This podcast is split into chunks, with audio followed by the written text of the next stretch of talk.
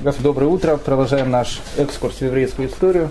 Перефразировав слова из известного не совсем еврейского произведения, можно сказать, что в начале был слон, но слон был не один. Вместе с ним был еврей, которого звали Исхак. Обычный слон с большими ушами, обычный еврей, очень умный и, наверное, с большим носом. Но этот слон и этот еврей, они в дальнейшем станут неким символом истории большой части еврейского народа, истории ашкенадского еврейства. Слон и еврей Исхак в начале истории ашкеназов. Какое имеет отношение слон и какое имеет отношение Исхак ко всем нам, об этом мы сегодня и поговорим. Но вначале начнем как бы издалека. Точнее, не совсем издалека, продолжим ту тему, о которой мы говорили в прошлый раз. Если вы помните, в прошлый раз мы говорили с вами про жизнь еврейского народа в Испании при Визготах. Говорили о том, что начиналась она очень хорошо, очень красиво все было, потом были различные бедствия. И в конце этой истории, в конце нашего урока мы сказали о том, что, что при Визготском царе, которого звали Родери, все, и, всех евреев обратили в крепостных, всех евреев сделали рабами. И, в общем, как бы на этом закончилась яркая страница еврейского народа в Испании. Мы говорили с вами о том, что между Испанией и Африкой проходит небольшой пролив, который сейчас называется Гибралтарским, Гибралтарским проливом. И многие евреи из Испании, видя, что происходит там, э, на Пиренейском полуострове, переплывали Гибралтарский пролив на территорию современного Марокко. И вот, в принципе, с этого мы сегодня и начнем. В еврейской истории было два Моисея. И э, два спасали из рабства. Один Моисей спас из египетского рабства, второй Моисей спас евреев из испанского рабства. Правда, тот Моисей, который спас из египетского рабства, это наш Маше Рабейну.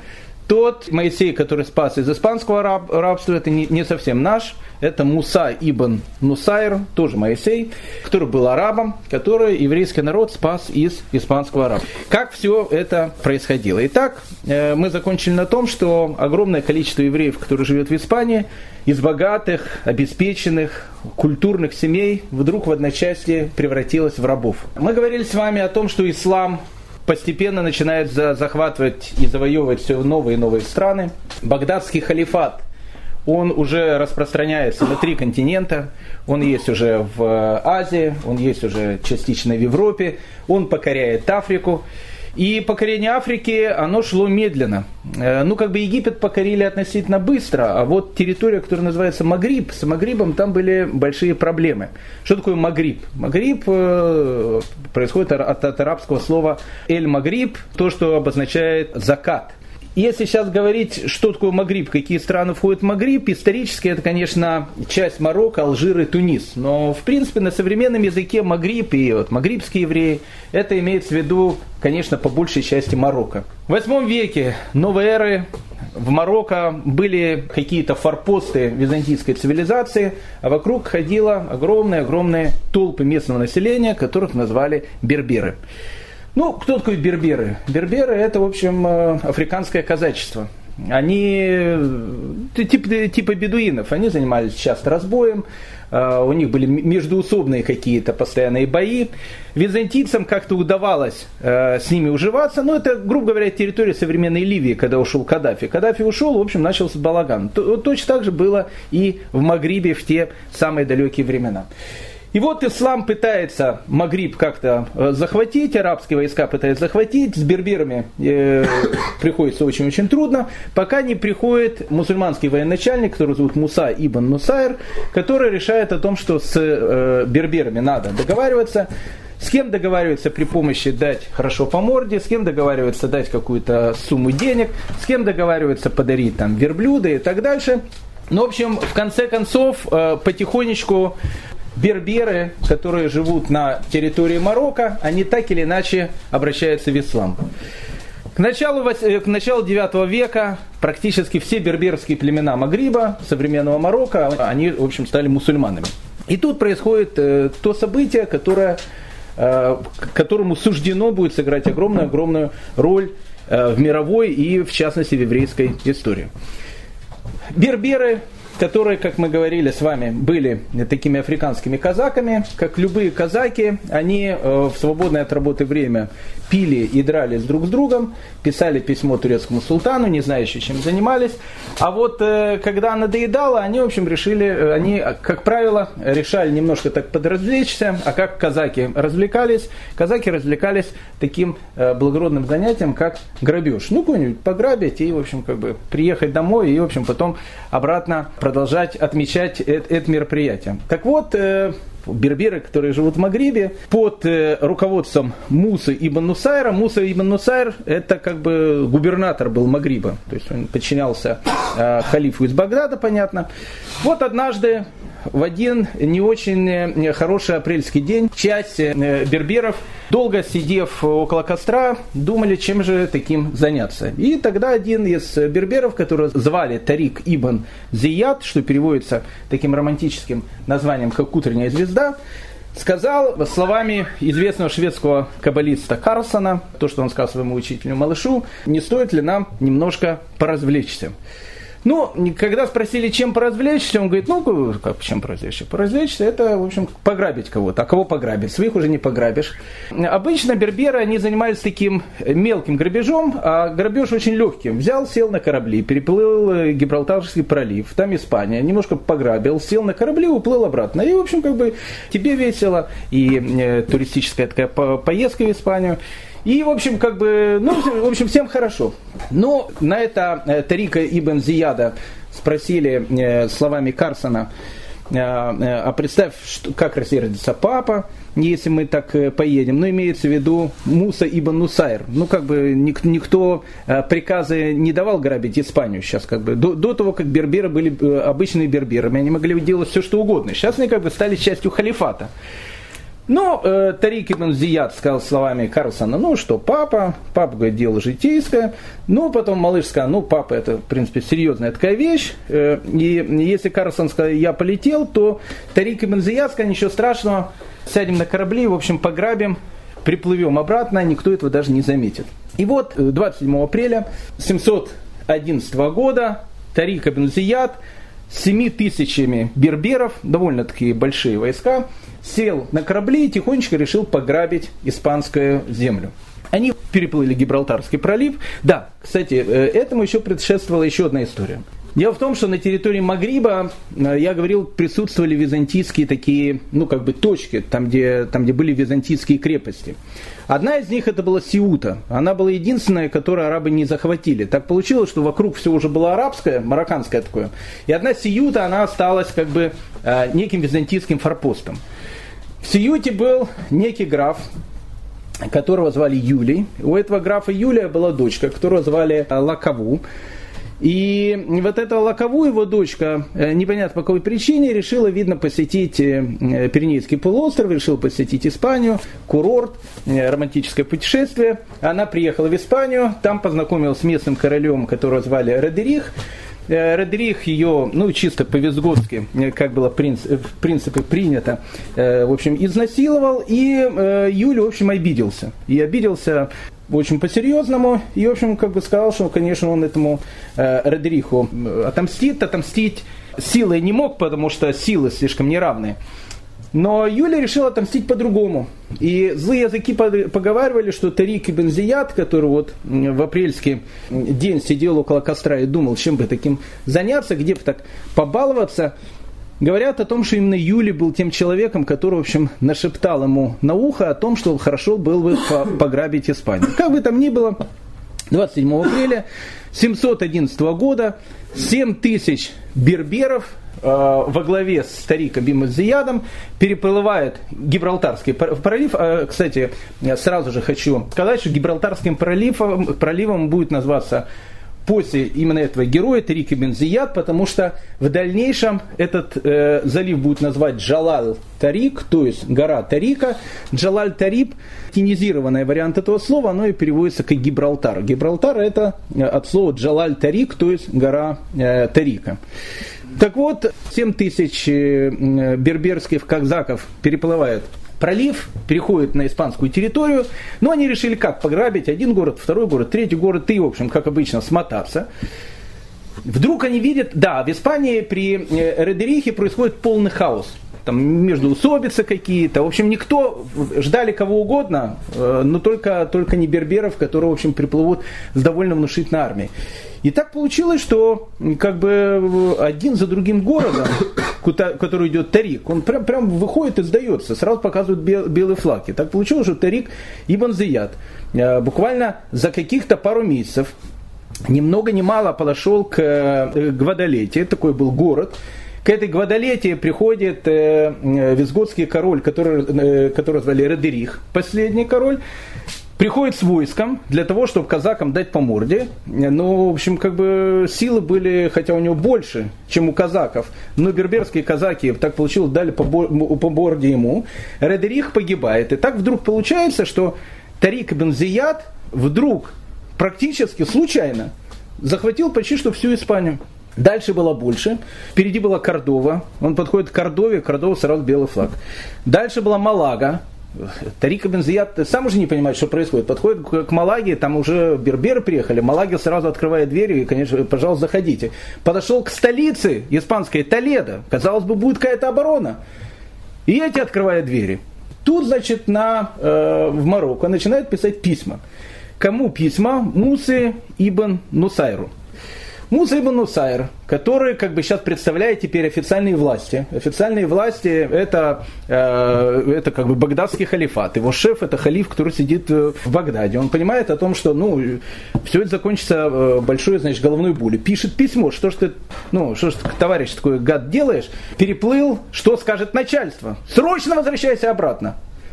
Тарик ибн Зияд говорит, слушайте, уважаемый Муса ибн Нусайр, слушайте, я бы вернулся бы, но я случайно почти всю Испанию захватил. Тут э, Муса ибн Нусайр понимает о том, что ситуация выходит из-под контроля. Почему? Потому что, потому что берберы, которых, ну, как бы, они еще полудикие такие, а он-то начальник арабский. Получается, что Испанию захватили и берберы. Это вообще двойной скандал. То есть получается, что как бы вместо того, чтобы арабы захватили Испанию, Испанию захватили берберы. Муса Ибн Нусайр говорит, так, больше ни один город не брать, ждать меня.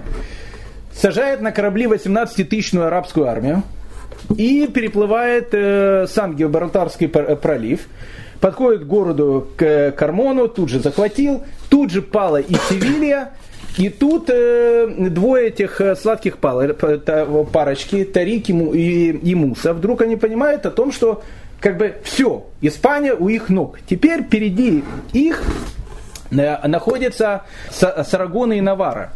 На самом деле, э, там нужно было только перейти горы. И если перейти горы, находилась бы французская область, которая называется Лангедок и Руссельон. То есть она была, в принципе, ну, в их руках.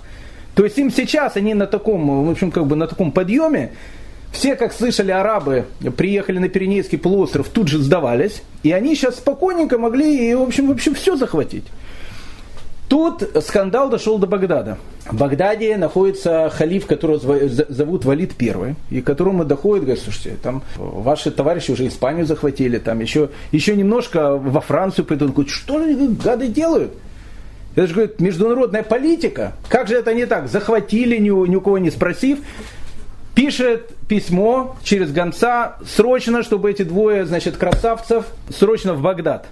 Муса и Тарик приходят в Багдад, становятся перед Валидом первым, он говорит, что же вы гады сделали такие, слушайте, у нас международная политика, у нас договора с одной страной, со второй. Начали грабить всех, они говорят, уважаемый халиф, еще секундочку, мы Францию захватим. Он говорит, какую Францию? Это международная политика. Это не просто там в Донецке там, э, там подстрелять э, друг друга. Это как бы это более серьезно. Багдадский халифат, Валид первый, он сказал, за это дело надо будет расследовать. Муса говорит, я не, не виноват, это Тарик, Тарик Ибн Зияд, это он со своей группой казаков, значит, переплыл, э, это, это он все виноват. Тарик Ибн Зияд говорит, виноват, мы хотели, как обычно, пограбить. Он говорит, так, так, все, значит, снимаешь со всех э, должностей, и, и вообще, говорит, тебе казнить за эти вещи нужно. Но его он не казнил, отправил в изгнание. Муса говорит, ну я, я тоже не виноват, я как бы наоборот попытался остановить его. Он говорит, за то, что его не остановил, за то, что вы сделали такое безобразие. Мусу снимает с поста губернатора, тоже отправляет в ссылку. И, в общем, двух их хорошо наказали. Злые языки говорят о том, что им еще дали хорошенько палками. Но из песни слов не, э, не выбросишь. Так получилось, что случайно Испания, она теперь стала частью багдадского халифата. Случайно. Получилась совершенно потрясающая ситуация. Впервые со времен Римской империи теперь багдадский халифат находится не только в Азии, не только в Африке, но и частично в Европе. И получается, что часть европейских евреев – а Испания это все-таки европейские евреи, это Пиренейский полуостров, они теперь находятся на территории одного государства. Если до этого Испания и испанские евреи, которые жили в перевесготах, они были полностью оторваны от еврейской учености, от всего были оторваны, теперь это единая страна. И тут мы начинаем видеть о том, что, допустим, э, в испанский город Лусена, начинает приезжать э, ученые из Вавилонии, и вот уже буквально через несколько, несколько лет в Лусене открывается Ешива. Причем Ешива настолько мощная, настолько огромная, что через какое-то количество времени Лусенская Ешива станет одной из самых э, больших Ешив мира. Мы видим о том, что многие евреи, которые находились, которые живут сейчас в Вавилоне и так дальше, они видят, о, появилось новое государство, новая страна, очень хорошая, они потихонечку начинают туда переселяться. Вместе с берберами, которые, и вместе с арабами, которые случайно захватили Пиренейский полуостров, был такой военачальник, которого звали Каулан Аль-Ягуди, то есть э, Аль-Ягуди подчеркивает о том, что он был по национальности не укром и не, э, и не э, в общем, украинцем настоящим, а Ягуди, скорее всего, он был евреем. Поэтому Каулан Аль-Ягуди был один из военачальников – и говорят о том, что именно он брал Толедо. И говорят о том, что Толедо помогли сдать евреи, которые там находились в Толедо. И теперь арабы видят о том, что практически на кого они могут опираться на Пиренейском полуострове, когда они при, приехали? На евреев, потому что евреи ждали арабов как освободителей. И что мы видим? Мы видим, что при завоевании Испании практически в каждом городе, э, когда арабы уходят с этого города, власть в этом городе дается евреям. И вот уже таких три больших города, как Лусен, э, Гранада, э, Тарагон, большие испанские города, где еще недавно евреи находились в статусе рабов, сейчас это города становятся практически полностью еврейскими. С этого момента из, э, из-за случайного, так получилось, захвата Пиренейского полуострова, начинается золотой век испанского еврейства. Так в одночасье евреи из рабов, которые были перевес готах, становятся хозяевами тех э, притеснителей, которые еще недавно притесняли их. И тут начинается как бы другая история. В октябре 801 года побитый штормами корабль причалил в испанский город Порто-Венеры. Э, в итальянский город Порто-Венера. Порто э, С него сошли два создания, каждое из которых было абсолютно экзотическим. Один это еврей Исхак, второй это слон Абуль Аббас. Абуль Аббас был подарком, и Исхак, э, он был единственный, кто остался э, после экспедиции э, на далекий восток. Три года тому назад император франков, которого звали Карл Великий, посылает Исхака с делегацией к э, багдадскому халифу, другу, другу Алладина, которого звали Гарун Аль-Рашид, мы уже с ним знакомились, при нем, при нем был Джафар, в общем, ну, Аладдиновская эпоха, э, присылает туда Исхака с большой делегацией о том, чтобы они наладили хорошие отношения между Франкской империей и Багдадским халифатом. Три года длилась экспедиция, э, были шторма, были нападения разбойников и так дальше. Единственное, кто выжил из этой экспедиции, это был Исхак. Исхак еще выжил потому, что он должен был передать Карлу Великому подарок, который передал Гарун Аль-Рашид. У Гаруна Аль-Рашида был слон, которого он очень любил, которого звали Абуль-Аббас. Абуль-Аббас переводится как отец строгого лица. На самом деле э, Абуль Аббас был не личным слоном э, Гаруна аль-Рашида. Достался он его от предыдущего халифа. А предыдущий халиф тоже не сам его родил и не сам его вырастил, а это был подарок багдадскому халифу от индийского раджи. Так вот получилось, э, этот самый Абуль Аббас переходил из рук в руки, потом попал Гаруну Аль-Рашиду, и он сказал, почему бы моему другу, императору Карлу, не подарить этот прекрасный подарок. И вот еврей Исхак, единственный оставшийся с этой экспедиции, с этим слоном, э, попадает в шторма, попадает в различные там истории. Но как бы там ни было, в, в октябре 801 года он выходит в порту порта Венера вместе со слоном. Слона никто не видел в Европе, э, тогда уже забыли, как он выглядел, и поэтому казалось о том, что он пришел с каким-то совершенно марсианским существом.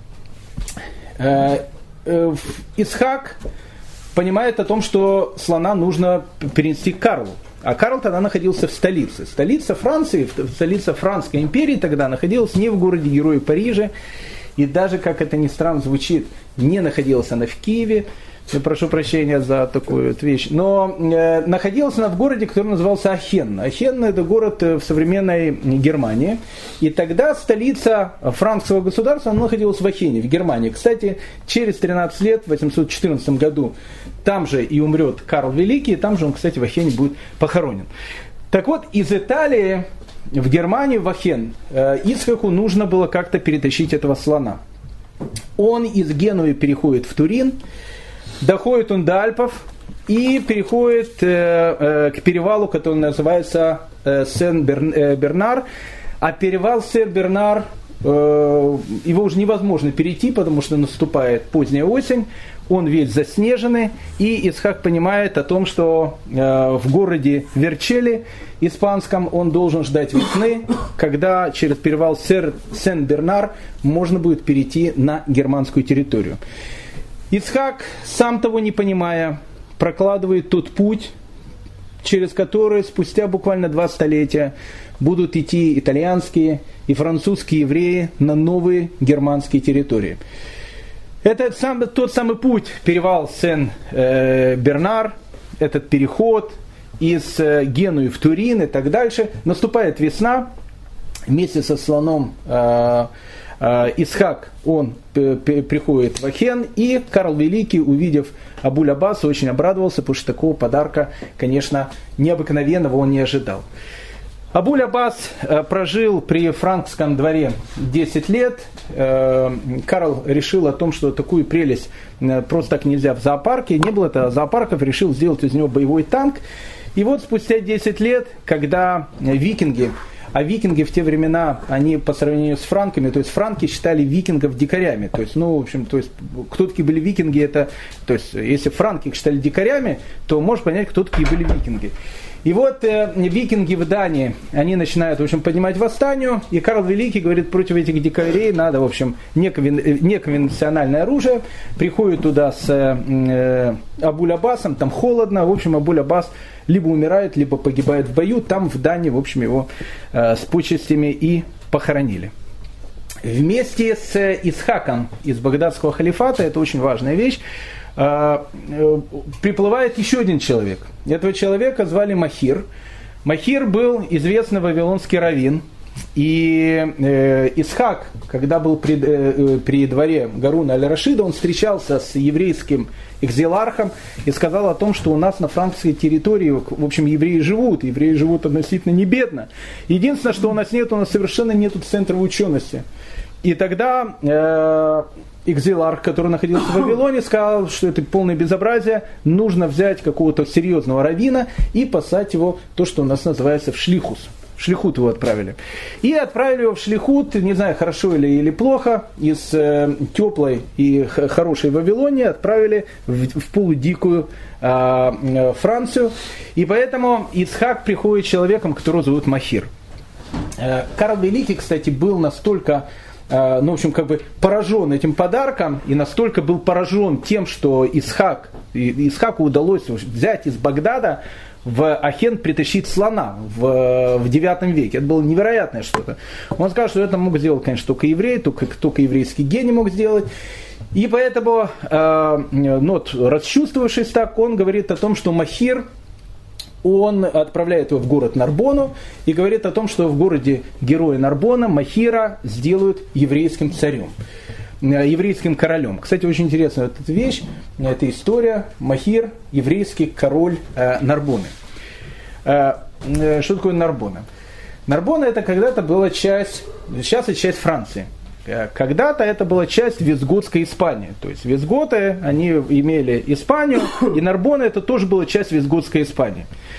Теперь, э, при визготах, которые начали сходить с ума, когда они приняли католицизм, так, происход... Э, так произошло, что во всей Испании был полный сумасшедший дом.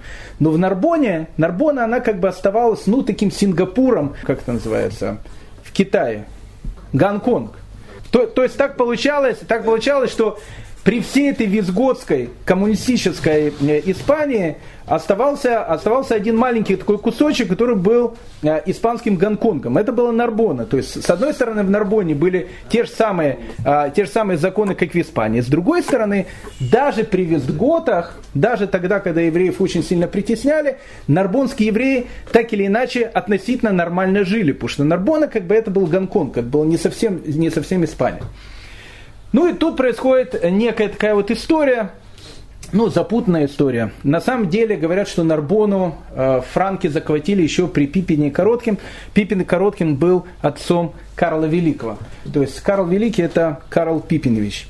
Так вот, э, э Карл Пипинович, э, э, как бы он на самом деле как бы Нарбону э, с одной стороны не, за, не захватывал. С другой стороны, в деянии Карла Великого в исторической летописи, которая плюс-минус была еще написана при его жизни, написано о том, что Нарбона она была захвачена именно Карлом.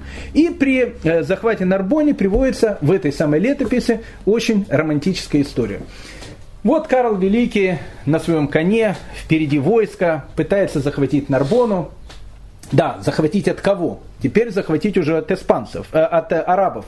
То есть, когда арабы захватили всю Испанию, они захватили Нарбону также. Но Нарбона это, еще раз, была э, Гонконг, э, ой, э, Гонконгом. Поэтому э, евреи и при визготах там жили относительно нормально.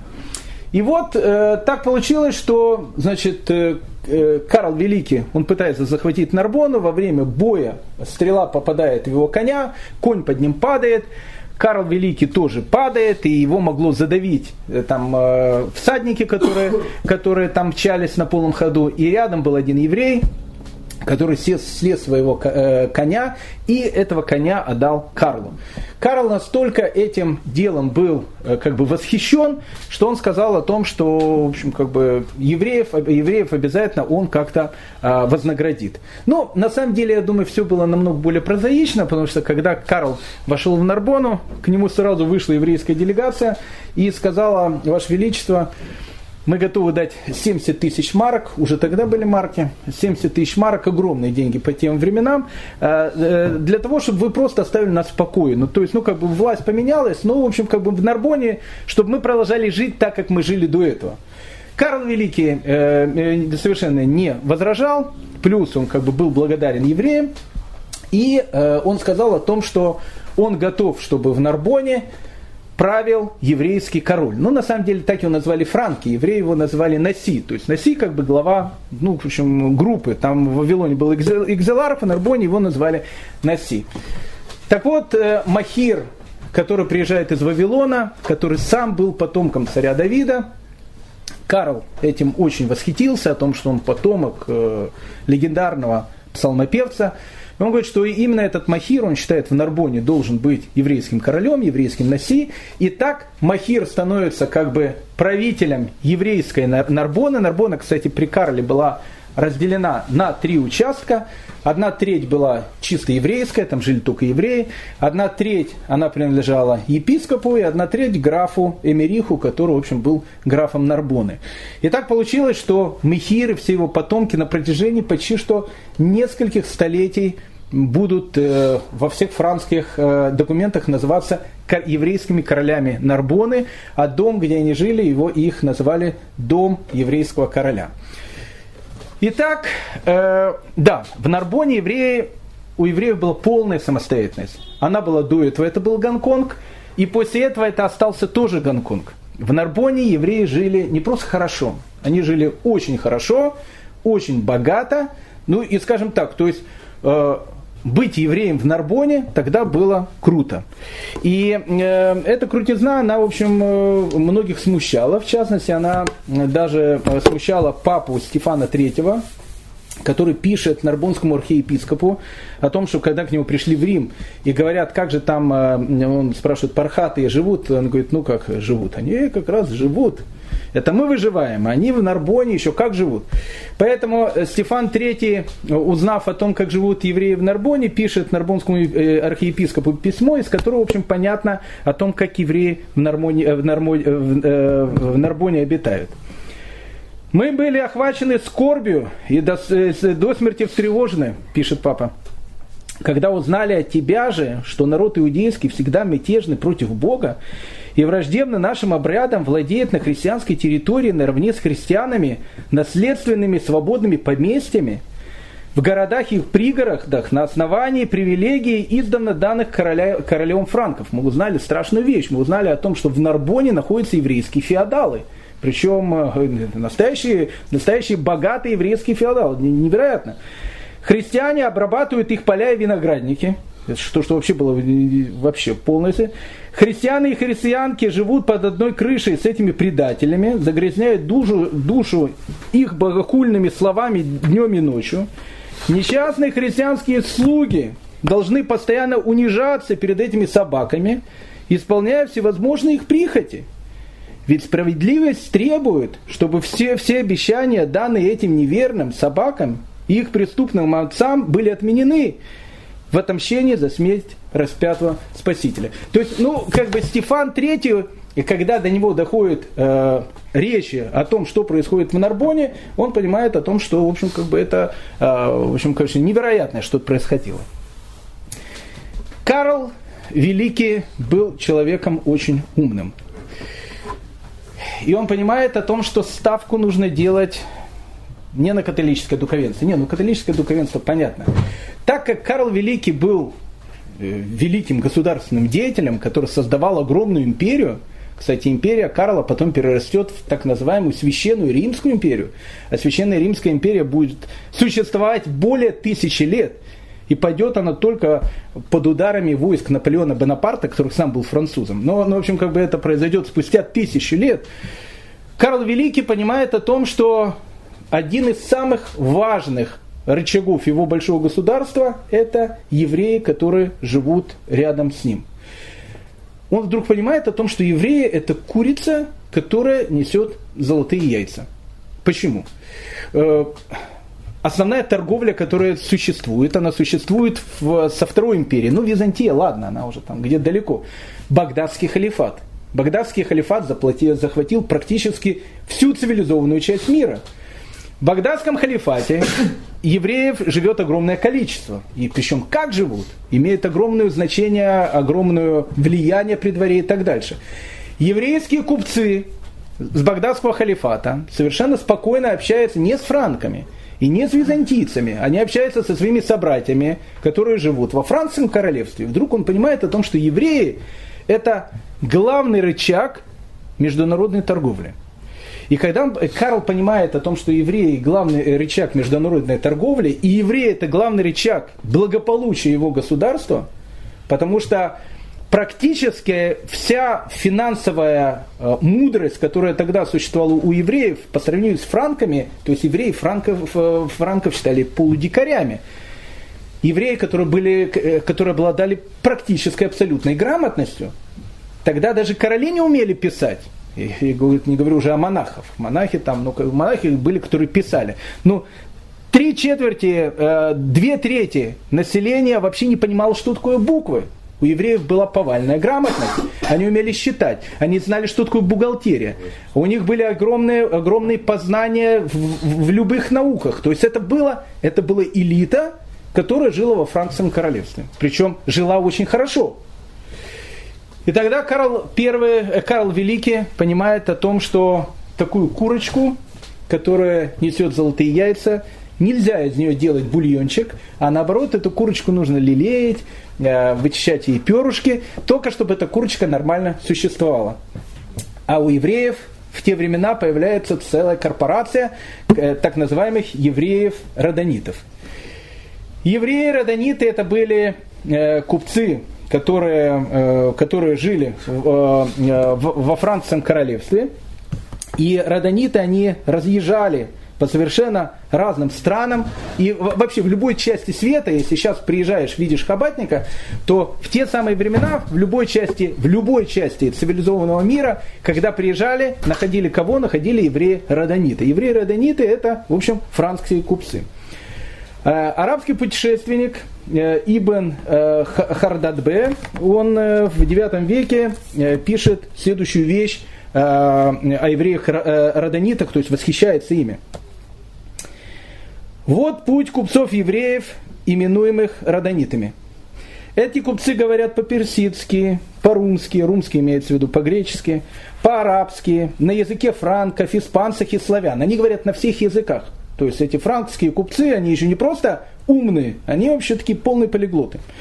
Они путешествуют с запада на восток и обратно по суше и по морю. Они привозят с запада евнухов, рабынь, мальчиков, шелк, мелха, меха и, ми, и мечи. Ну, э, евреи действительно тогда занимались продажей э, э, рабов и мальчиков. Обычно Э, рабов, поставляли э, некоторые э, славянские земли, в частности Богемия. Богемия это был некий, некий такой центр работорговли. Они сами, в общем, в те еще времена воевали друг с другом и, в общем, торговали рабами. Поэтому, кстати, Богемию будет называть Эрис Кнанан, а, потому что Ханан, он считался как бы, Ханан был внуком Хама, и он считался, как бы, ну, если можно так сказать, родоначальником рабства, поэтому так как их там продавали э, постоянно, они друг друга продавали в рабы, поэтому Богемия будет называться Эрискнан, э, хананийская земля. Но об этом поговорим чуть позже. Они э, привозят с запада евнухов, рабынь, рабынь, мальчиков, шел, меха и мечи. Садятся они на корабли в земле франков, в Средиземном море и направляются Фаруму в Египте. Там они, там они нагружают свой товар на спины верблюдов и отправляются сухим путем в Суэц. Проводят пять дней пути там.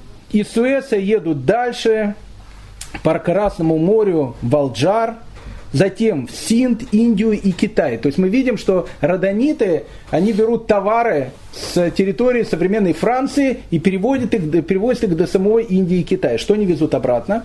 На обратном пути они везут мускус, алоэ, камфору, корицу и другие продукты восточных стран.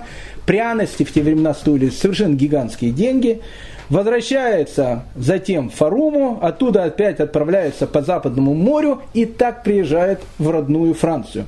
Некоторые держат путь на Константинополь, чтобы там продать свои товары, а другие, опять же, возвращаются во франкские земли. И так получалось о том, что евреи-родониты, они как бы, в принципе, получилось так, что в их руках была, находилась практически вся торговля. А само слово родонит откуда пошло? Родонит не знаю, откуда слово идет. Не знаю, откуда идет это слово. Так их назвали, купцы Родонита. Кстати, купцы Родонита, они будут появляться и в э, Древнем Киеве, и об этом, ну, об этом мы чуть-чуть позже будем говорить. Итак, Карл Великий понимает о том, что евреи это, в общем, круто. Евреи это курица, которая несет золотые яйца, и к евреям нужно относиться очень-очень благоговейно. Когда христианская церковь, католическая, пыталась сделать очередные погромы и очередные притеснения – вдруг у евреев появился очень и очень важный заступник, сам император. Император очень уважал евреев, очень уважал их э, пользу, которую они приносили государству, и также, в принципе, ту же самую политику продолжил и его сын. Сын э, Карла Великого, человек, которого звали Людовик Благочестивый, ну, я не скажу, что он был юдофилом, то есть, ну, таким э, полным любителем евреев, но к евреям отношение, конечно, у Людовика Благочестивого было даже еще больше, чем у его папы Карла. Людовик э, Карлович понимает о том, что ну, в те времена просто так получилось, что евреям было просто быть круто, ну, модно. То есть еврей тогда обозначал как, э, когда вот я помню, я приехал в Австралию, Э, там у нас была девочка из Вьетнама. Она меня спросила, какая у меня национальность, ну, имел в виду, из какой страны. Я тогда не понимал национальность, я говорю, я еврей. Она говорит, еврей это не национальность, еврей это слово. Я говорю, что такое слово? Она говорит, еврей mean rich. Еврей это, говорит, значит богатый. Ну, как бы для него там еврей это значит, это синоним богатства. При Людовике благочестивом быть евреем, это, ну, это было действительно быть круто. Почему? Потому что евреи, они грамотные. Евреи, они честные. А тогда обычно все купцы занимались двумя вещами. То есть э, одну часть времени не торговали, а когда товары, допустим, что-то не торговали, практически все купцы занимались вторым занятием, которым занимались купцы. Второе занятие – это пиратство. То есть они, если что-то не, продали, они, в общем, начинали грабить другие корабли. Поэтому э, евреи были очень грамотные, евреи были очень цивилизованные, евреи обладали э, многими языками, с ними было очень спокойно вести торговлю, потому что они ее вели очень-очень честно. И так получилось, что евреи стали такой прослойкой, которую вот евреям быть круто. Во, во времена Людовика Благочестивого. Закончилось это все тем, что э, мы будем видеть о том, что огромное количество знати – оно как бы считает, что ну, вот правило хорошего тона, то сейчас же, как, как в Белом доме, к примеру, зажигает ханукию, не знаю зачем, но зажигает ханукию, и, и, это считается круто, и, и Песах делают в Белом доме. Тогда считалось, что как бы вся знать, она должна пойти на ну, на проповедь какого-то известного равина в синагогу. И вот франкская знать, это, это, это было тоже круто. Она при, приходит в синагогу для того, чтобы послушать, а, для того, чтобы послушать э, как бы еврейского равина. И поэтому не случайно леонский архиепископ, которого зовут э, Агабард, видя все вот эти вещи, он, он понимает, что ну как бы я был, я, я, был в одном, я был в одном городе, э, не буду назвать этот город, Э, на, на Незалежной, кстати, этот город находится. Вот э, мы были в этом городе, и вдруг смотрим, э, после молитвы Шахарит, там стоит гигантская такая толпа, как когда-то вот очередь, как в мавзолее Ленина. Огромная-огромная толпа, всяких женщины там стоят, какие-то бабушки, там все. Я спрашиваю там у местных, ну, прихожан синагоги, а кто это стоит? Они говорят, местные жители идут, значит, советоваться к, к раввину. Я говорю, ну это же как бы ну, местные жители. Э, они говорят, ну да, у нас они вот каждое утро приходят к Сарвину совету, кто ему там яички принесет, кто еще что-то там, и, и, и советуется с ним. Там советуется, все, он там благословение дает. Стоят эти бабушки, я там подхожу, я говорю, слушайте, я говорю, а почему вы там, ну, как бы, со всем уважением в соседние епархии не идете, значит, что сюда, что, а что, к себе не идете? Они говорят, не доверяем. Не доверяем доверяют почему-то местному раввину. Так получилось и, и у них, что во времена Людойка благочестиво. Как-то, ну, местным, местным э, духовной элите не особенно доверяли. Поэтому э, Агабард, архиепископ Леонский, возмущается и пишет следующую вещь. Христиане празднуют шаббаты вместе с евреями. Это действительно так было. Не то, что, не то, что они становились евреями, просто, ну, как бы, с евреями быть на шаббат, это круто тогда. Это, ну, как, при Людовике благочестивом, это, это очень так. Христиане празднуют шаббат вместе с евреями, оскверняют воскресенье и, на, и нарушают наши посты.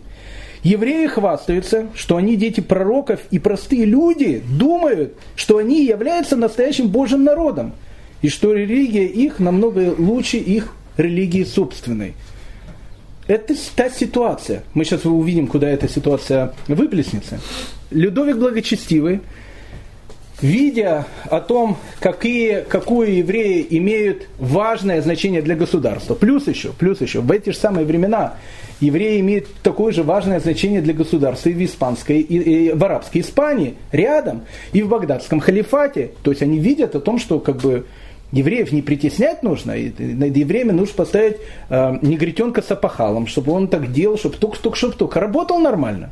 Чтобы только работал нормально.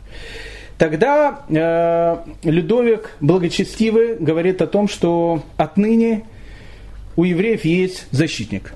И этот защитник я, этот защитник император, и Людовик Благочестивый был, наверное, тем человеком, который, в принципе, сделал эту модель, которая будет работать потом на протяжении многих столетий, о том, что защитником евреев становится сам император. Потому что император прекрасно понимает, что когда есть евреи со своими собственными товарищами, особенно кашу не сваришь, а если сваришь только из топора. Поэтому э, Людовик Благочестивый становится как бы защитником э, прав и свобод евреев. Не просто защитником, Людовик благочестивый избирает э, назначает специального министра, который называет магистр для евреев, который будет министром по делам евреев. Когда, если евреев кто-то притесняет в каком-то из городов, магистр для евреев будет приезжать туда и разбираться. В правах, которые Людовик благочестиво дает евреям, э, были следующие пункты. Во-первых, Людовик пишет, что никто не может ни притеснять, ни клеветать, не обижать евреев и не имеет права назначать специальные налоги. Тогда мы видели о том, что государство оно потихонечку переходит в такое феодальное русло, и каждый феод, каждый феодал, он, в общем, может делать на своей территории все, что угодно. Так Людовик Благочестивый говорит, нет, господа, значит, э, э, все, что хотите, творите, но евреи платят, евреи платят налоги конкретно мне, то есть боссу, королю. Больше никто не имеет права с евреев никаких налогов брать. Они живут по своим законам, то есть Людовик благочестивый евреям дает полную свободу вероисповедания. Но единственное, что они не должны заставлять э, работать рабов в воскресенье. Третий пункт, он вообще был, он вообще был, выходил за все грани. Мы с вами видели о том, что основная вещь, которая была, о том, что еврей не, не может иметь раба-христианина.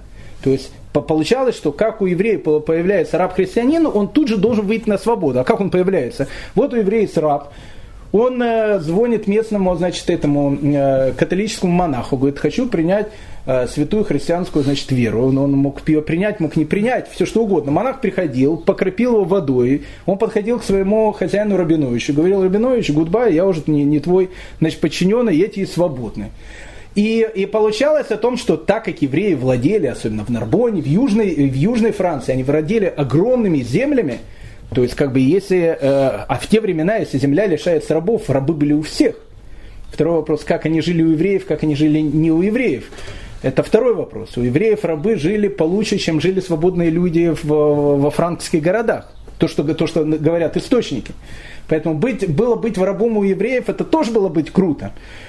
Но Людовик Благочестивый дает еще одну свободу. Он говорит, что ни, никто не имеет права э, носи, как бы крестить раба еврея без согласия самого хозяина. То есть никто не имеет права, если раб захочет позвонить местному, значит, э, архиепископу и скажет, или там местному священнику, крести меня, то теперь по этому закону э, э, этот епископ должен будет пойти к еврею и спросить, не против ли он того, чтобы, значит, крестили его, крестили его раба. И евреи не становятся в практически, не практически, они, они имеют точно такие же права, как и христиане в качестве, э, в, в качестве свидетельства в суде. До этого как бы христианин и еврей не имели одинакового права свидетельского голоса. То есть что получилось, что Людовик благочестивый практически, практически он уравнивает э, положение евреев, которые живут во франкском государстве. Э, ну, таких, таких было историй много. Вот это, допустим, леонский архиепископ э, Агабард, он там э, не, не просто писал письма, он, видя о том, что происходит, начинал, ну, как бы он видит, паства уходит. То есть паства, она э, приходит не к нему, а приходит в соседние там синагоги. Видя, что происходит, он, в общем, понимает о том, что надо как-то это дело воспрепятствовать, и он, в общем, начал проводить Э, очень сильную антиеврейскую э, агитацию в Лионе. Ну, евреи, э, так как у них теперь есть свой магистр для евреев, они, в общем, пишут письмо императору. Император в 835 году присылает значит, комиссию. Комиссия, увидев о том, что Алгабард обижает евреев, дала Алгабарду хорошо по голове, и Алгабард в Лионе перестал обижать евреев. Это ситуация во франкском государстве при Ледовике Благочестивом. Но, а? Леон это Леон Франция, тоже, тоже, тоже современная Франция. Все дошло до того, что вот это вот заигрывание э, и любовь с евреев э, привела к довольно э, ну, такому большому скандалу, конфузу. Хотя надо отдать должное Людовику Благочестиву, даже после этого конфуза он не поменял свое отношение к евреям. У Людовика Благочестивого был его духовник – ну, как бы человек, с которым он советовался по всем духовным э, вопросам. Ну, как бы его личный, там, я не знаю, там, личный священник. Угу. Его называли, его звали Бадон. Бадон был один из самых ярких э, католических священников эпохи. Это был необычный человек. Он э родился, он был отпрыском очень знатного франкского рода, получил блестящее образование знал огромное количество языков, э, занимал огромное количество различных должностей. То есть, то есть Бадон в те времена это был, ну как бы так если так сказать, но это был модный такой, модный, модный священник. То есть, ну, как бы это, это был, в общем, как бы священник, э, на которого все смотрели, в общем, все, все им восхищались. То есть, это был такой, в общем, э, золотой фонд франков. И, Карл, э, и Людовик Благочестивый, он решает, что Бадон должен быть его личным, значит, духовником, они с ним очень много беседовали и так дальше. То есть Бадон был человеком очень известным в христианском мире. А, и тут Бадон в 838 году, да, уже многие как-то замечали какие-то вещи у Бадона. Э, он очень часто беседует с евреями. Э, ну, замечали о том, что он как бы и, и там с еврейскими раввинами много он беседует. Но так как в принципе, в те времена евреям, евреям было быть модно, и с евреями беседовали многие, поэтому как бы на это никто, никто особенно внимания не э, замечал. И вот э, в 838 году Бадон решил поехать в Рим. Точнее, точнее так, не, не то, что он в Рим, а Людовик решил папе римскому послать некий подарок и послать своего духовника, чтобы он приехал э, в Ватикан и, в общем, там побыл в Риме. Бадон едет в 838 году в Рим, побыл полгода в Риме и пропал. И ну, тогда не было ни, Интерполов, ни интернета, ни GPS. И ну, куда мог пропасть Бадон, ну, мало ли что. По дороге ехал, напали местные Робин Гуды, убили, ограбили. Все, Бадона нет. То есть Бадон э, домой не вернулся. В 839 году, через год, вдруг э, от Бадон получают письма видит очень странный адрес э, письма Бадона. А письмо приходит из Сарагоса, из Испании. И Бадон пишет своим друзьям, э, дорогие мои друзья, прошу отныне не называть меня Бадоном, потому что имя мое отныне Илиазар, и я являюсь благочестивым евреем, и можете меня поздравить, сказать Мазалтов в городе Сарагосе. Я женился на прекрасной еврейской девушке, и, и у меня все хорошо. У меня все хорошо. И передайте большой привет, значит, э, его величеству, Людовику Благочестиву. Скажите, что у Элиазара, э, ну, в миру бывшем Бадона, все теперь нормально. Я теперь еврей, э, живу в городе Сарагосе и, и абсолютно счастлив. Ну, понятно, что эта вещь, она произвела эффект разорвавшейся бомбы. То есть, ну, как бы, если принял бы там иудаизм какой-то, не знаю, там, Э, дядя Вася местный, это одно дело, но тут э, человек, на которого вся церковь, в принципе, смотрела с восхищением. Бадон начинает писать письма, говорят, слушай, что, что, тебя, что, тебя, что тебя побудило? Ну, ты хотя бы объясни вот эти вот вещи, как, что тебя побудило, почему вдруг? У тебя же там все было нормально. Э, он пишет две вещи, он говорит, меня побудило говорит, две вещи в письмах он пишет, у меня побудило две вещи. Во-первых, говорит, я, я посмотрел на наше духовенство, я увидел, как они живут. То есть это ж, это ж просто, это ж грабители, алкоголики, развратники. Все, что они говорят, это все полное лицемерие. А тут рядом живут евреи. Я был у евреев, я видел, как они живут. И я вдруг понял о том, что нет, нет, тут, тут, тут э, с такими, с таким, с таким священническим, с такими работниками э, ничего хорошего не будет. И я начал, э, и, очень начал говорит, увлекаться э, евреями. А потом я начал э, читать их теологические книги. И в их теологических книгах я увидел о том, что они, как бы, мы ошибаемся, они правы. И тогда, пишет Бадон, я решил поставить окончательную точку. Я решил приехать в Ватикан, посмотреть, как живет Ватикан. В Ватикане это живет сам э, э, Папа Римский. Ну, нужно сказать, э, нужно отдать должное. Тогда Папы Римские были ну, были еще людьми интеллигентными, это не Борджия, который будет там э, э в 16 веке, который там мочил всех направо и налево, и э, не его последователи, у которых там у каждого папы римского там по много детей, там все, по много наложниц, в общем, э, э, яд кому-то подсыпать э, в еду, это считалось как бы нормой, морали такой и так дальше. Тогда еще папы римские были относительно нормальные, но Бадон, приехав в Ватикан и побыв полгода в Ватикане, он сказал, все, я уже, значит, обратно не возвращаюсь, приезжает э, в Сарагос и там э, принимает иудаизм. Кстати, интересная вещь. У Бадона была большая переписка с одним из самых тоже ярких ну, мыслителей христианских того времени, которого звали Пабло Альвара. Пабло Альвара, вот он был, наверное, таким же ярким, как и Бадон. И вот у них, а он был таким христианином очень убежденным. И вот между ними идет переписка. Э, и в одном из этих писем Бадон, прошивший уже не Бадон, Раф или Азар, э, он, э, значит, пишет Пабло Альвара следующую вещь. Тот говорит, как же ты не можешь принять в, ну, как бы спасителя, как сына Божьего, который является как бы самим Богом. У него нету, у него нету, у него нету отца, его отец сам Бог. На что э, э, Раф или Азар, в бывшем Бадон, пишет ему эту вещь, тогда ты не на того поставил, он говорит ты говоришь, что ты веришь в, э, в него, потому что э, его отец Бог.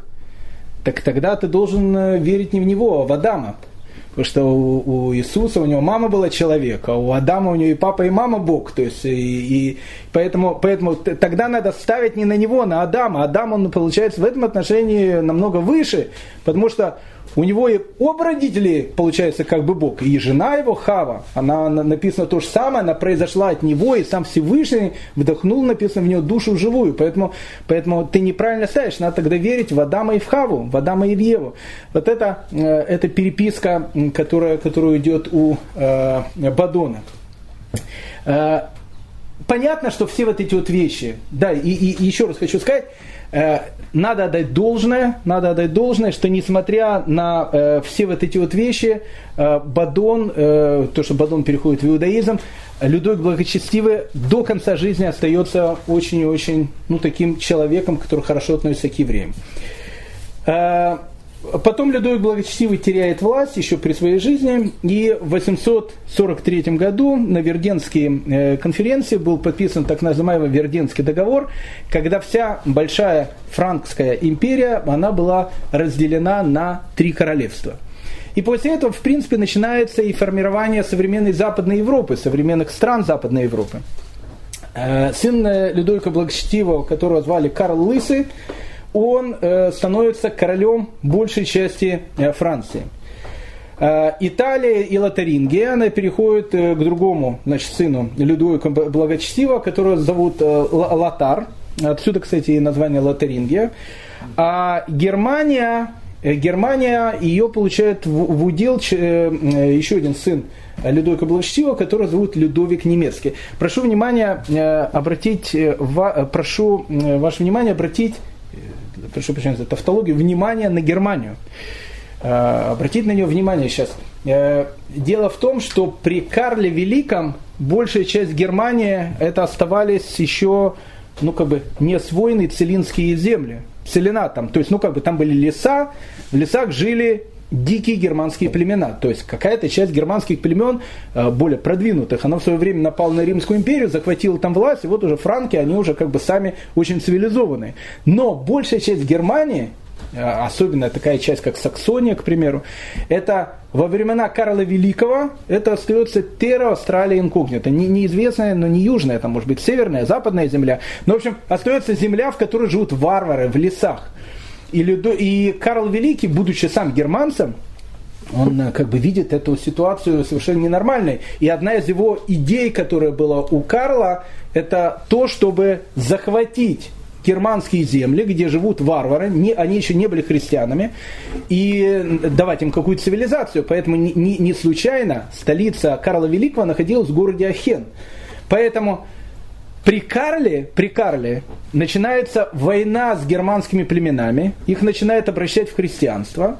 И обратить внимание, пройдет совсем немного времени, и когда вдруг новые эти германские э, эти города-государства, они будут срубать э, в лесах, э, допустим, вырубать э, э, какую-то леса и строить город. Это уже будет христианский город в Германии. И, и, и эти города нужно будет развивать как-то. И Германия это будет как бы ну, такой новый проект, который, который совершенно не развит, который совершенно дикий. И э, тогда будет вопрос, надо, чтобы, чтобы пришел кто-то, кто сделал для нас страну, новую страну. И тогда будет и время давать, ох, какие огромные привилегии, чтобы только их любыми ковришками туда зазвать на новые германские территории. Это произойдет совсем-совсем недавно, совсем скоро. И мы увидим, как евреи будут переселяться из Франции, из Италии на территорию Германии. Поэтому обратите внимание на Людовика Немецкого, сына Людовика Благочестивого, э, Благочестивого который, в общем, как бы становится королем в принципе, Германии. То не было Германии, но на той территории, где живут германские племена. Ну, тут, э, тут понятно, когда начинается, начинает быть раздробленность в государстве, в первую очередь, конечно, это начинает бить и по евреям, потому что когда власть была общая, и император был общий, это одно дело. Теперь как бы власть, она делится между разными императорами, и тут католическое духовенство понимает о том, что нужно брать реванш. Потому что, ну, как бы то, что вот эта юдофи, юдофилия, которая была, вот эта вот любовь к евреям, которая была, она, в общем, как бы, это была не просто соль на рану, это был э, серьезный путь соли на кровоточащую рану. И поэтому, э, как только Людовик Благочестивый, э, который назвали многие еврейским императором, э, уходит с власти, они понимают о том, что надо начать закручивать гайки. И вот уже в 848 году в Париже э, они созывают, э, да, да, обратите внимание, Карл Великий, э, так как он получает часть Франции, он, ведь империя сейчас раскололась на разные страны, каждый должен выбрать свою столицу. Карл Великий выбирает своей столицей Париж, поэтому он уже находится в Париже. Так вот, э, Карл Лысый, прошу прощения, так вот, э, в 848 году предложили срочно начать э, собрать значит, конференцию, на которую, в общем, прикрутить гайки евреям. Э, много было разных предложений, как сделать пакости евреям и так дальше. Но Карл Лысый был человеком тоже очень умным. Он понимал о том, что э, курица, которая носит золотые яйца, конечно, можно сварить и сделать из нее бульончик, вкусный, наверное. Но когда на завтра ты после вкусного бульончика проснешься, золотых яиц больше у тебя не будет. Поэтому Карл Лысый говорит о том, что, знаете, может делать все, что угодно, евреев в обиду не дам. А, ну, это было и понятно. У самого Карла Лысого был, ну, скажем, не то, что его друг, его личный врач, и человек, с которым он очень близок был, это человек, которого звали Циткия, он был врачом. Дело в том, что в средние века в Европе понятие врачевания как такое просто не существовало. То есть, ну, как существовал набор различных каких-то ужасных методов, которые человек только убивали. То есть, если человек тогда заболевал, пойти к средневековому врачу, это лучше, лучше вообще было никуда не ходить.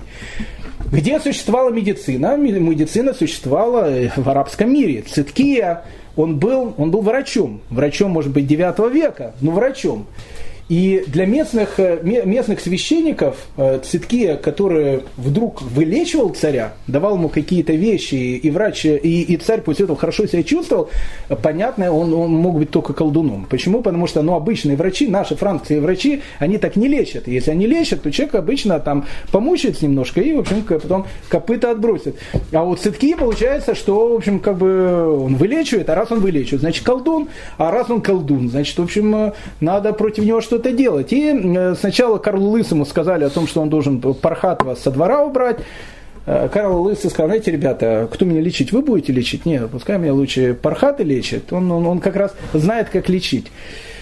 Э, но, несмотря на это, притеснение, все-таки, когда разваливается империя вот, и, и, и Карла, и Людовика Благочестивого, она раскалывается на отдельные части между внуками Карла Великого, Э, начинают, кстати, появляться европейские государства. Вот, вот, вот это вот момент появления тех европейских государств, которые мы знаем. Э, но типичный еще пример, который существует в те времена. Э, допустим, в житие Теодар, Теодарда, ну, был такой святой, святой Теодард, он жил в городе Героя Тулуза. И вот в житие, в житие Теодарда описывается следующая история, кстати, очень-очень такая, ну, очень э, типичное для того времени. Написано в житии Теодарда, э, в Тулузе был принят обычай. Э, какой обычай? Э, обычай был следующим. Перед всеми э, христианскими праздниками нужно было э, перед всей честной толпой вызвать еврея, Э, сначала это, сначала это делалось просто на улице, потом это делал э, граф Тулузский, мы сейчас увидим почему. Э, вызывали, значит, перед всей честной толпой евреев. Надо было еврея вызывать не простого хайма, а какого-то очень-очень серьезного, влиятельного еврея. Его ставили перед всеми. И, э, ну, в общем, христианский епископ, который стоял, он плевал ему в лицо, а потом ему еще обычно били, прошу прощения, по морде. Ну, и как бы на этом все заканчивалось, если не, не заканчивалось э, дальше погромом, потому что, ну, как погроме дали, о, жидов бьют, и, в общем, и, и в общем, начиналось все. А, из-за чего, было, из-за чего был такой обычай? Э, епископ Тулузский говорил, что этот обычай очень древний, он идет еще от Карла Великого, потому что однажды евреи, которые находятся в Тулузе, хотели наш город сдать арабам. Ну, понятно, все это бред. Арабы никогда Тулузу брать не собирались, и Карл Великий никогда никаких э, подобных постановлений не давал, но обычай, ну, обычай, обычай он остался. И вот каждый, каждый значит, э, праздник евреев вызывали, плевали ими и, э, и их били. Потом, значит, граф Тулузский, да, так что делали евреи? Евреи, они понимали о том, что от этого обычая можно было откупиться откупиться. Можно было прийти к архиепископу перед праздником и э, перед каждым праздником дать какую-то небольшую взятку, и архиепископ говорил, ну ладно, э, значит, на этот праздник не будем, но на следующий обязательно, значит, мы вас, на вас плюнем. Э, тогда граф Тулузский, он понимает, что себе, такие деньги, значит, они между пальцами просто так проплывает. И он сказал, отныне, значит, еврея буду лично бить я и плевать буду лично я. И вот уже там на следующий праздник говорит, «Э, теперь вы приходите не э, в центр города, не к архиепископу, а к графу Тулузскому. Когда приходили представители еврейской общины, граф Тулузский сразу говорил о том, ну, ребят, смотрите, как, ну, я вас уважаю, хотя вы евреи, э, ну, ну, вот это небольшие деньги. Э, если дадите, в общем, на этот праздник я вас э, не буду такие унижения. И евреи перед каждым праздником ходили, давали деньги графу Тулузскому, и как бы обычай этот э, перешел в чистый такой бизнес. Еще архиепископ Тулузский, увидев о том, что такой бюджет уходит из его казны, он э, подумал о том, ну как-то деньги надо, э, ну, в общем, возвращать. И он тогда подумал э, сделать еще один такой ход. Он был очень такой хороший пиарщик. Надо отдать ему должность архиепископу Тулузскому. Речь происходит, это 883 год. Он придумает новый такой стартап прекрасная, очень интересная такая идея такая была, что, чтобы как-то взять деньги дополнительные в казне перед, э, значит, каждой, э, э, во время Страстной недели, в Страстную пятницу, архиепископ Тулузский обычно выходил в главную церковь Тулузы и начинал давать следующее содержание. Ну, люди тогда историю особенно не читали, и для них вот э, Иисус, э, евреи, как бы это, в общем, никто не говорил о том, что это было 800 лет назад, где-то в далекой Иудее, люди ничего не знали, люди были безграмотными, и, как вы знаете, Библия, она была только на латыни, люди не, они свой язык плохо знали, свою грамотность плохо, поэтому, когда Мартин Лютер впервые Библию начнет переводить на немецкий язык, это и будет начало реформации. То есть он перевел о том, что вот как бы люди, чтобы начали читать Библию. Библию никто не читал, ее читали только монахи. Поэтому это было как в анекдоте, Слышал ли ты Шаляпина? Да, говорит, шепелявый такой противненький голосок, а где ты его слышал? Мне ее, говорит, вчера Рабинович его напил. То есть, поэтому, поэтому Библию, которую воспринимали обычные люди, они воспринимали через призму монаха, который все рассказывал. И вот архиепископ Э, Тулузский придумывает некий такой стартап, он собирает огромное количество людей значит, э, в церковь Тулузскую и говорит, вот, да, да, начинает описывать страшные страдания Иисуса, как его мучили, как над ним издевались, как его били, причем так все описывают, народ прямо это все так чувствует. И он говорит, кто это все делал? Евреи которые находятся вот рядом с нами, вот они так издевались над нашим Иисусом. А для, для людей, которые тогда живут, ну как бы, когда издевались? Может, вчера издевались, может, позавчера издевались. Ну, в общем, как бы, ничего себе, гады, что они, что они, что они делали. И толпа выходила в церкви, и понятно, что начала делать, начала делать погромы. Один раз погром, второй раз погром, третий раз погром. Ну, евреи Тулузы приходят к архиепископу, говорят, ну, слушай, ну, как некрасиво. Он говорит, я понимаю, некрасиво, но, ну, как бы, но деньги это деньги. Деньги это деньги. Поэтому, пожалуйста, э, есть определенный тариф, вы даете мне этот тариф, и, значит, э, э, больше в Страстную Пятницу никаких диалогов не будет. И еще такой тариф. То есть, ну, как бы откупались. Откупались. Поэтому Бадо, и, ну, в общем, понятно, почему, приехав после Ватикана, вернулся не в родной двор Франции, а поехал сразу в Испанию. Больше всего, конечно, раздражало католическое духовенство – это, конечно, еврейская община Южной Франции. Южная Франция, ну это та же самая Нарбона, э, в которой, в которой э, на протяжении долгих веков, то есть евреи, они жили не просто хорошо, у них были полные свободы, плюс э, начиная с того, что у них еще был даже свой как бы этот еврейский король. В Нарбоне, к примеру, и в, в допустим, в Безьере, еще одном южно-французском городе, были свои еврейские кварталы. Кстати, нужно тогда отдать должное, это были не гетто, то есть э, не кварталы, в которых евреев загоняли, наоборот, это были части города, в которых евреи жили сами, они были огорожены стеной, и э, на этих территориях, в этих кварталах жили очень-очень богатые семьи. Кстати, в том же самом Нарбоне, которая к тому времени уже разделена э, э, тоже на несколько частей. Какая часть графа, какая часть епископа, какая часть еврейская. Так пишут летописцы той эпохи, когда переходили из франкской Нарбоны. Нарбона, кстати, и при франков, это Гонконг, она это очень хорошо жила. Когда переходили в еврейскую часть, это был совершенно другой город. Это как была арабская деревня сейчас в Израиле и еврейский Ишуф. Ну, это совершенно разная была вещь. Поэтому евреи в Нарбоне, они были очень богатыми людьми. У них было огромное количество разных э, там полей и так дальше. И кварталы их были очень богатые. Допустим, в Нарбоне это была э, вилла Джудаика, в Безьере это была Терра Джудаика. Ну, в общем, как бы очень-очень э, богатые, богатые районы Южной Франции. Э, нужно отдать должное о том, что э, руководители, графы э, той же самой Нарбоны, если нужно было, они защищали евреев. Вот, к примеру, Беренгар спас в свое время евреев Нарбоны, однажды некие, некие франкские отряды, это было при папе Александре II, решили сделать такой благочестивый поход, в общем, напасть на Испанию и забрать у сарацинов. Э, ну, а у арабов в смысле. И когда они э, решили идти на территорию Испании, э, как раз дорога проходит через Нарбону, они сказали, что перед тем, как мы войдем и будем громить испанцев, э, и арабов, которые живут в Испании, мы будем бить пархатых, которые такие же, как и они.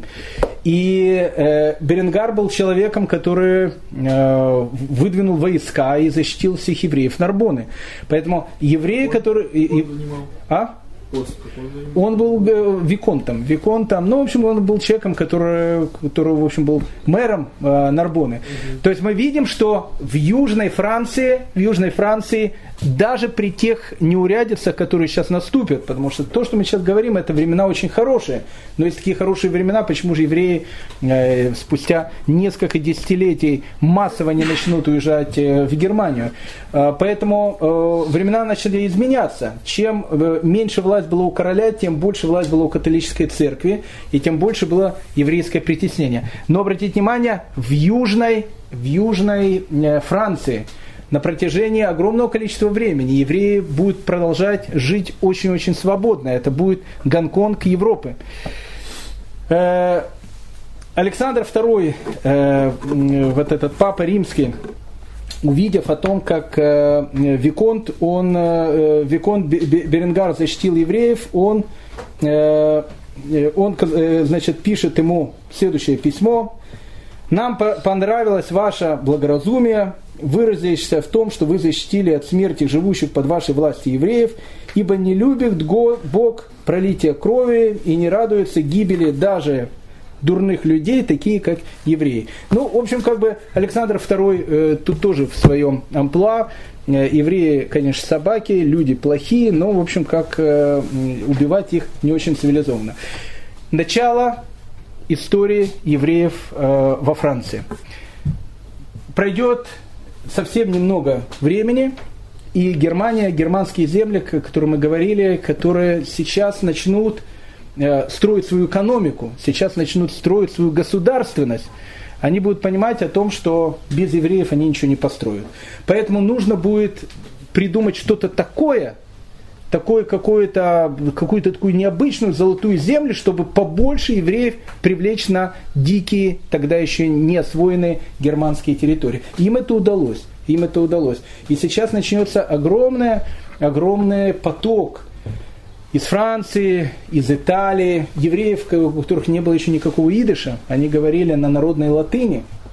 которые будут переезжать в германские земли для того, чтобы в, поднимать германские города-государства, германские страны, и отсюда уже начнется действительно история настоящих ашкенадских евреев, а, потомками которыми является большинство из а, нас, слушающих сегодня этот урок.